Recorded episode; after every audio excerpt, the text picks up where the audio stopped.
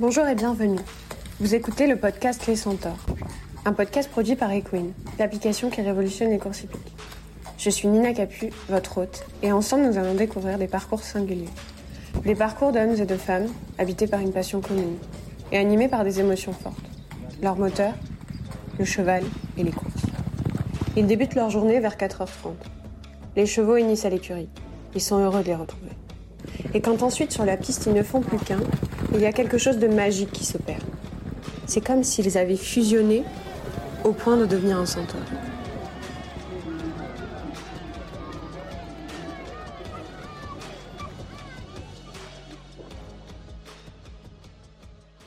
L'invité du jour est un trotteur qui a gagné le Cornoulier à cinq reprises et pour la première fois quand il avait 19 ans, alors qu'il 18 ans. Il venait juste d'avoir son permis. Mmh Il est aujourd'hui euh, plus connu pour euh, avoir accroché les bottes et être entraîneur et driver. Peut-être euh, certains d'entre vous l'ont reconnu. Il s'agit de Mathieu Abrivard. Mathieu, merci d'être avec nous. Merci à vous. Et j'aimerais commencer par une question simple. Est-ce que tu pourrais me dire qui tu es, Mathieu? Eh bien, moi qui suis Mathieu Abrivard, donc euh, 38 ans, euh, j'ai commencé à courir en course à l'âge de 16 ans, comme euh, comme beaucoup de mes collègues. Euh, je suis originaire d'Angers. Et puis, bah, j'ai suivi la formation euh, depuis mon plus jeune âge pour arriver dans le monde des courses. Quoi. Après, j'ai toujours été dans le milieu parce que je suis issu d'une famille des, des courses depuis euh, depuis déjà plusieurs générations. Donc, euh, voilà, depuis tout petit, euh, je suis sur les champs de course. Donc, je me voyais pas faire autre chose. Et puis, bah, au fur et à mesure, euh, bah, on a gravi les échelons. J'ai eu la chance de, de travailler avec des grandes personnes, de monter des grands chevaux et puis euh, atteindre euh, le haut niveau assez vite. Et donc, euh, donc euh, voilà, je suis, je suis un privilégié un petit peu parce que j'ai déjà un palmarès, c'est important, mais c'est grâce un petit peu à la rencontre que j'ai pu faire et puis aux bons chevaux que que j'ai pu être associé et, et puis donc maintenant je suis associé avec mon père depuis pas mal d'années et je suis raccroché les bottes depuis peu donc euh, je me consacre euh, plus maintenant à, la partie entraînement et puis à, à driver mes chevaux. Donc euh, donc voilà quoi. Mais j'essaye de faire grandir mon effectif et puis en qualité. Et et donc voilà au quotidien je suis je suis tous les jours sur les pistes à entraîner mes chevaux et puis l'après-midi à aller aux courses quoi. Et donc euh, voilà, je, je me sens encore euh, encore pleine force de l'âge et puis essayer d'aller encore plus loin possible et pour euh, aller dans ce dans cet univers de passion. On parlera un peu plus tard de pourquoi tu as amorcé ce pivot vers l'entraînement et, et la drive et pourquoi tu as arrêté de monter. Euh, mais est-ce que c'était une évidence pour toi en tant qu'un abrivard de d'être dans les courses et de finalement euh, d'en faire ton métier? Bah, ouais, c'est vrai que des fois on y pense. On a un métier euh, assez délicat. On a un métier qui qui qui demande beaucoup de temps, beaucoup de sacrifices physiquement. C'est dur. Et, euh, et des fois, quand on la dépasse un petit peu creuse, euh, plusieurs fois, on se pose la question. Quoi. On se dit tiens, peut-être qu'on aurait pu euh, essayer de faire autre chose. Et puis, ça reste un métier de passion. Donc, euh, euh, au final, euh, non, je me voyais vraiment pas faire autre chose. Quoi. Je suis bien avec les chevaux. je suis, j'ai toujours été en contact depuis mon plus jeune âge avec eux, et il y a ce feeling qui passe avec eux. Donc, non, je me voyais vraiment pas faire autre chose. Tu as commencé à driver même à l'entraînement, t'avais quel âge? Allez, au tout début, tu commences forcément sur les poneys, quoi. Tu, tu te mets un petit peu en mode course euh, et à monter sur les poneys. Je sais pas, je vais avoir 6-7 ans. Après, j'avais une, j'étais tombé étant étant petit et je m'étais un petit peu écarté et euh, j'étais plus intéressé par le foot. Et puis après, bah, au fur et à mesure, euh, voilà, quoi, j'ai, Les chevaux t'ont rattrapé ouais, les chevaux m'ont rattrapé et et puis j'ai commencé sur les chevaux assez vite.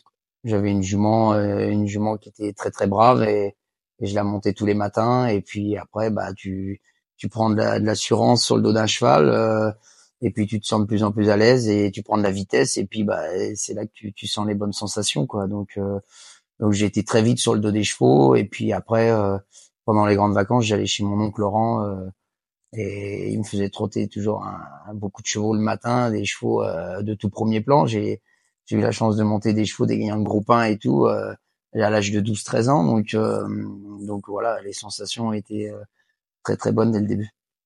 Ouais, après ça, ça met la barre haute, on va dire. Ben oui, oui, oui, c'est vrai que Après, il y, a, y a un feeling qui passe, tu l'as ou tu l'as pas, mais mais dès le début, quand quand tu, tu fais corps avec ton cheval très tôt, bah forcément, tu as, des automatismes qui opèrent et et, et après, tu, tu te sens aussi, aussi à l'aise sur le dos d'un cheval que, que certains sur un vélo et et donc donc voilà quoi, j'ai j'ai baigné dedans très très tôt et en plus euh, avoir des, des vraies bonnes sensations. Donc voilà, j'ai j'ai jamais j'ai jamais voulu faire autre chose. Quel est ton rapport avec les chevaux? Quel est? Ton rapport avec les chevaux, comment tu le qualifierais? Qu'est-ce qui t'apporte au quotidien euh? Eh bien, mon rapport avec les chevaux, euh, ça me, au quotidien, c'est, bah, on est complice, quoi. C'est, c'est cette complicité, c'est, c'est, euh, c'est essayer de comprendre. C'est, c'est du jour au lendemain, en fin de compte, c'est, c'est, c'est jamais la même journée. Quoi parce que parce que les chevaux ils sont comme nous, ils ont ils ont leur caractère. Donc euh, tous les matins on, on se lève, euh, on sait un petit peu le travail qu'on a à faire, mais mais les chevaux sont sont différents les uns des autres et et c'est en fait euh, c'est jamais une routine quoi. Donc euh, tous les jours on en découvre et on a un métier qui évolue et et donc voilà c'est toujours un métier de découverte. Hein. Il faut être attentif aussi bien à l'écoute de, de nos chevaux et et puis essayer de, de toujours améliorer et, et d'aller chercher la, le, le, top niveau. Donc euh, voilà, on n'a pas de routine dans notre milieu et, et avec eux, en fin de compte, c'est bah, c'est un métier qui, qui nous apaise. Alors bon, il y a des fois, on, se creuse la tête pas mal de fois parce qu'ils sont comme nous, ils sont mal lunés et puis euh, et ils sont pas en forme. Donc euh, donc voilà quoi. Mais mais voilà, il y a, y a, ce ce quotidien qui fait qu'il du jour au lendemain et une journée n'est jamais la même euh, à 24 heures. Donc tu déconnectes jamais finalement. Même quand euh, t'es pas avec tes chevaux, tu penses à tes chevaux. Ouais, ouais. On a du mal à partir en vacances longtemps. On aime bien décrocher un petit peu, mais mais on y pense. Euh, ouais, un métier qui est très très prenant. On n'a pas un milieu fermé, hein. On est là pour s'ouvrir justement, mais euh, mais euh, ouais, on sacrifie beaucoup de notre temps pour eux. Ils nous le rendent bien, mais euh, peut-être qu'on a besoin de s'ouvrir un peu plus parfois. Mais je trouve que vous partagez quand même facilement cette passion. Euh, vous avez envie de la transmettre. Et, euh, et c'est juste qu'il faut plus parler pour moi des courses dans la presse grand public, euh, inviter les gens sur les hippodromes. Quand tu invites quelqu'un qui connaît pas les chevaux et les courses sur un hippodrome, il se prend assez vite au jeu. Surtout ah s'il te suit, il va dans mmh. les écuries. c'est sûr, c'est sûr. C'est vrai que souvent les novices, quand ils sont au contact des chevaux, qui une fois qu'ils pénètrent dans les écuries, un petit peu, qui ils ressentent tout de suite l'ambiance, euh, l'ambiance course et, et puis euh, un petit peu euh, l'athlète que c'est, parce qu'un cheval de haut niveau, que ce soit haut niveau ou pas, c'est, c'est des vrais sportifs, donc il y a beaucoup de travail derrière. Et, et c'est vrai que nous, en tant que passionnés, quand on explique un petit peu notre quotidien et, et le travail qu'il y a derrière pour amener un cheval au top pour une course, bah, c'est vrai que on a les yeux qui brillent tout de suite, donc on essaye de de faire euh, ressentir les choses. Mais euh, mais mais voilà, je pense que c'est un milieu qui a besoin d'être euh, encore beaucoup plus médiatisé, plus plus ouvert et donc moi je suis là pour ça. Est-ce qu'il y a un cheval qui t'a marqué dans ta carrière? Un cheval, mon début de carrière, forcément, c'est Jacques de Bellouet, quoi. tout jeune, je me suis retrouvé à, à driver un, un extraterrestre quoi. C'était c'était un grand champion. Bah 18 ans. 18 ans, je venais de passer professionnel et, euh, et donc euh, dès le début, euh, je me suis retrouvé à, à, monter un cheval de tout premier plan quoi, avec un jeune entraîneur. Et il voulait essayer autre montée et j'étais dispo et, et, tout de suite, tout de suite, on a on a tapé le haut niveau quoi. Donc quand tu passes professionnel, c'est c'est un cap assez délicat parce que tu, tu, gagnes des courses en apprenti, une fois que tu as gagné 50 courses, tu, tu arrives dans le grand bain et, et donc c'est pas toujours évident quoi. Faut, faut réussir à faire sa place. Et moi d'entrée de jeu, je suis tombé sur ce grand champion. Donc euh, ensemble, on a gagné trois fois le Cornelier. Donc euh, ça te met dans le bain direct. Tu, tu, tu tapes le haut niveau avec un cheval qui rentre en piste, qui gros favori. Donc euh, ça te permet de gérer la pression aussi. Et donc forcément, c'est Jacques de Bellouet qui, qui m'a lancé tout de suite et qui m'a ouvert les grandes portes. T'avais quoi comme relation avec ce cheval? C'est un cheval que je montais pas beaucoup dans l'année parce qu'il courait pas beaucoup monter. À chaque fois, l'objectif c'était le cornulier. Donc euh, dans l'année, je devais le monter trois fois, peut-être trois, quatre fois, et euh, je faisais jamais l'échauffement. Je le montais que pour la course, quoi. Donc, euh, mais c'était c'était une machine, quoi. Il était super intelligent, il était euh, réglé euh, comme c'était c'était vraiment une, une vraie horloge quoi. L'échauffement, euh, il se mettait en route à fur et à mesure de la course, faut faire attention en partant. Et après, plus tu allais pendant le parcours et plus tu dominais tout le monde quoi. Mais euh, tu, courais le haut niveau avec un cheval qui était déclassé, donc euh, j'étais j'étais plutôt détendu sur son dos, mais mais il était impressionnant. C'était un cheval super intelligent. Est-ce qu'il y a une personne qui t'a marqué particulièrement? Bah, une personne, euh, j'en ai, ouais, pareil, j'en ai plusieurs. Quoi. J'ai eu la chance de rentrer en apprentissage chez chez Joël Allais, qui est le top euh, des, des formateurs euh, dans, dans, le monde des courses au trot, et, c'était pas permis à tout le monde de, de pouvoir intégrer son, son écurie. Donc j'ai gagné mes courses d'apprenti essentiellement pour Joël Allais et puis mon père. Donc donc voilà. Après les personnes euh, importantes, c'est mon oncle Laurent, parce que pareil, tout gamin, euh, il m'a mis à cheval et il me faisait confiance. Euh, je partais en piste avec des chevaux de, de haut niveau, et puis bah forcément mon père, quoi, parce que parce que il a toujours été là derrière moi. Euh, pour me reprendre quand ça allait pas et puis et puis encore à l'heure actuelle quoi au quotidien il est toujours là donc voilà c'est trois personnes très importantes qui m'ont permis d'avancer dans ma carrière tu m'as dit, euh, mon père était là pour me reprendre quand ça n'allait pas. Donc, tu as des périodes aussi où ça va moins bien. Mmh Comment tu les gères? Est-ce qu'il y a un moment de ta carrière particulier qui a été euh, difficile, plus difficile que les autres? Et, euh, et, comment tu fais pour garder la tête hors de l'eau quand ça va un peu moins bien? Bah, c'est un métier où faut, faut, faut relativiser beaucoup. comme je disais tout à l'heure, tu travailles avec avec des chevaux, c'est du vivant, ils sont comme nous, du jour au lendemain des fois ils sont malades. quand on a un malade, euh, bah, d'un seul coup, euh, tu as l'effectif qui tombe malade, donc euh, forcément ça va plus très bien. Donc donc ça c'est des questions qu'il faut se poser, mais c'est la nature, donc c'est comme ça. Et puis après après après après il y a y a la vie qui fait des fois que il t'arrive certains pépins. tu c'est un métier à risque, donc tu as des accidents et et des fois, quand tu as une passe un petit peu moins bien, bah tu, tu te remets en question. Mais il y a des fois, faut relativiser, quoi, parce que parce que moi, j'ai pas eu beaucoup d'accidents, mais j'ai été euh, le si peu que j'ai été arrêté, j'ai été bien touché. Et, et des fois, tu te retrouves complètement out et, et là, tu regardes tes collègues courir, quoi. Donc, c'est un métier de, de compétition.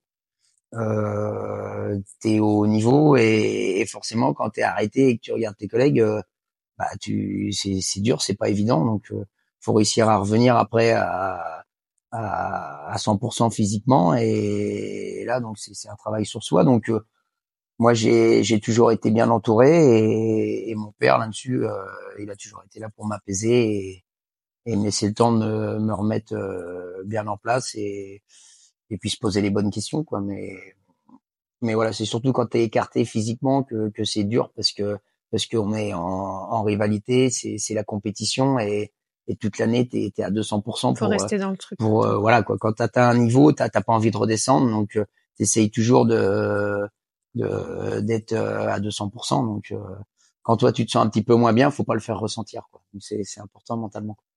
Il y a un travail physique et mental sur sur vous, mais sur les chevaux aussi, j'imagine. Ben ouais ouais. Faut leur donner envie. Parce que c'est les chevaux qui font les hommes quoi. Hein, c'est c'est eux qui courent. C'est nous toi tu et derrière, tu essayes de faire la petite touche finale.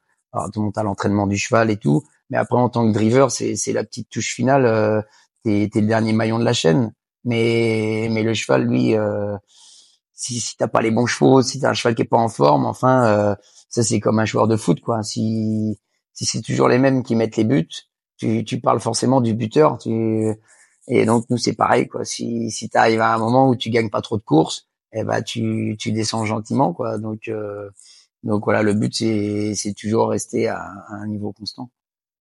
Il y a beaucoup d'humains. Tu parlais de chaînes de, de, personnes qui créent de la valeur. Quels sont les liens que tu entretiens justement avec euh, tes collègues, les, les, autres personnes de la filière, les autres drivers? Bah, c'est c'est un métier, euh, comme je disais, c'est un métier de compétition. Euh, Mais euh, mais il y a quand même une très bonne ambiance parce que parce qu'on on sait la difficulté de notre métier aussi. Euh, quelle est ta vision des courses aujourd'hui par rapport à ce qu'elles ont été dans le passé et comment tu vois le futur des courses? Bah, les courses elles se sont améliorées. Euh, c'est plus les chevaux qui se sont améliorés en fait. C'est la race qui s'est améliorée énormément parce que au tout début euh, que j'ai monté à cheval, moi, on, on avait les étriers chaussés longs. Euh, c'était pas très élégant.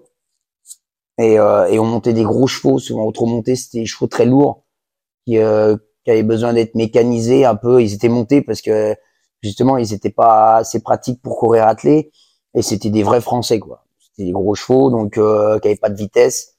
Et puis euh, et puis la race s'est améliorée. Euh, c'est devenu des chevaux un peu plus compacts et, et beaucoup plus speed.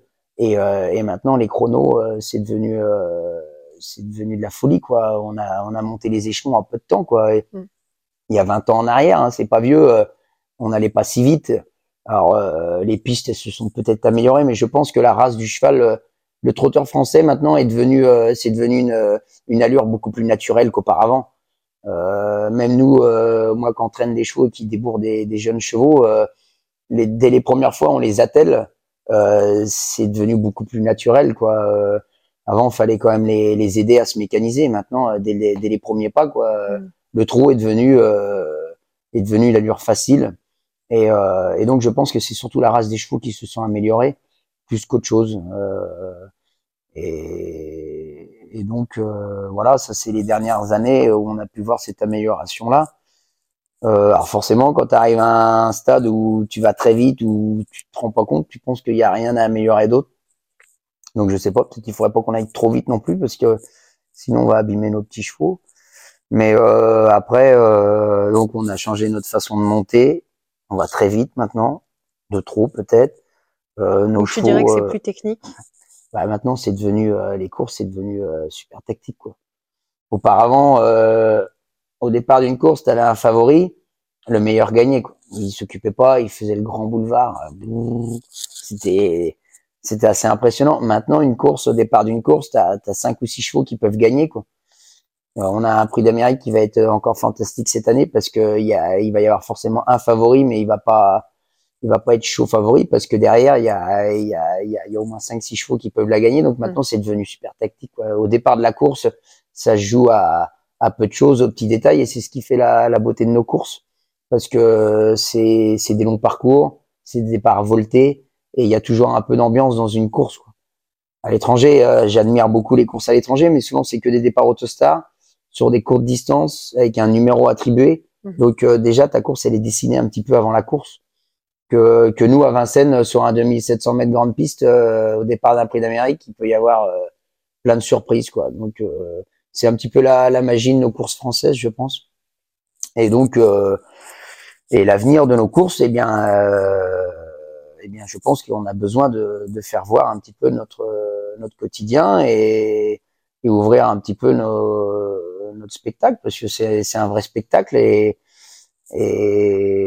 donc on a des dates importantes tout au long de l'année, mais, on a besoin de faire venir du monde et ramener de la jeunesse aussi bien euh, à venir voir les courses, mais à s'intéresser euh, à s'intéresser à nos chevaux et investir un petit peu dans, dans notre course quoi, dans nos courses quoi. Donc c'est c'est ça, faut faut pas qu'on s'enferme, quoi. Faut faut qu'on arrive à s'ouvrir davantage, je pense. Comme d'autres sports finalement. Ouais, tout à fait, tout à fait. Mais euh, mais le, le, le monde des du pari hippique, euh, il y a il y en a certains qui qui s'intéressent pas parce que euh, d'une course à l'autre, tu peux te penser des fois qu'il y a un cheval qui se met au galop. Enfin, c'est c'est pas c'est pas évident. C'est des fois c'est pas forcément bien expliqué et, et c'est c'est pas il y a, y a des joueurs professionnels donc il y a un papier à à, analyser avant course. Et, euh, et, donc euh, tu peux toucher la cagnotte mais mais c'est pas c'est pas facile. Donc euh, il y a des fois je pense qu'on a besoin de simplifier nos jeux.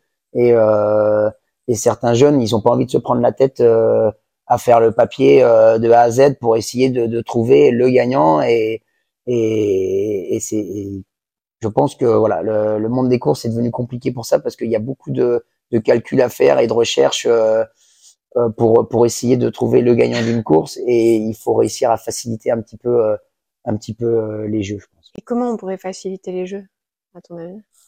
Bah, je sais pas, essayer de, de ramener des codes fixes, ramener des codes fixes un petit peu au départ d'une course, pas les faire trop évoluer parce que parce que des fois euh, parce que des fois trouver le gagnant, c'est sûr, c'est pas évident sur une course avec 16 partants. Mais euh, mais des fois pourquoi pas essayer de de dire tiens, euh, je vois bien les trois premiers euh, même dans le désordre à une cote fixe avant course ou alors euh, ou alors même euh, que ce soit les chevaux ou ou même nous driver également quoi.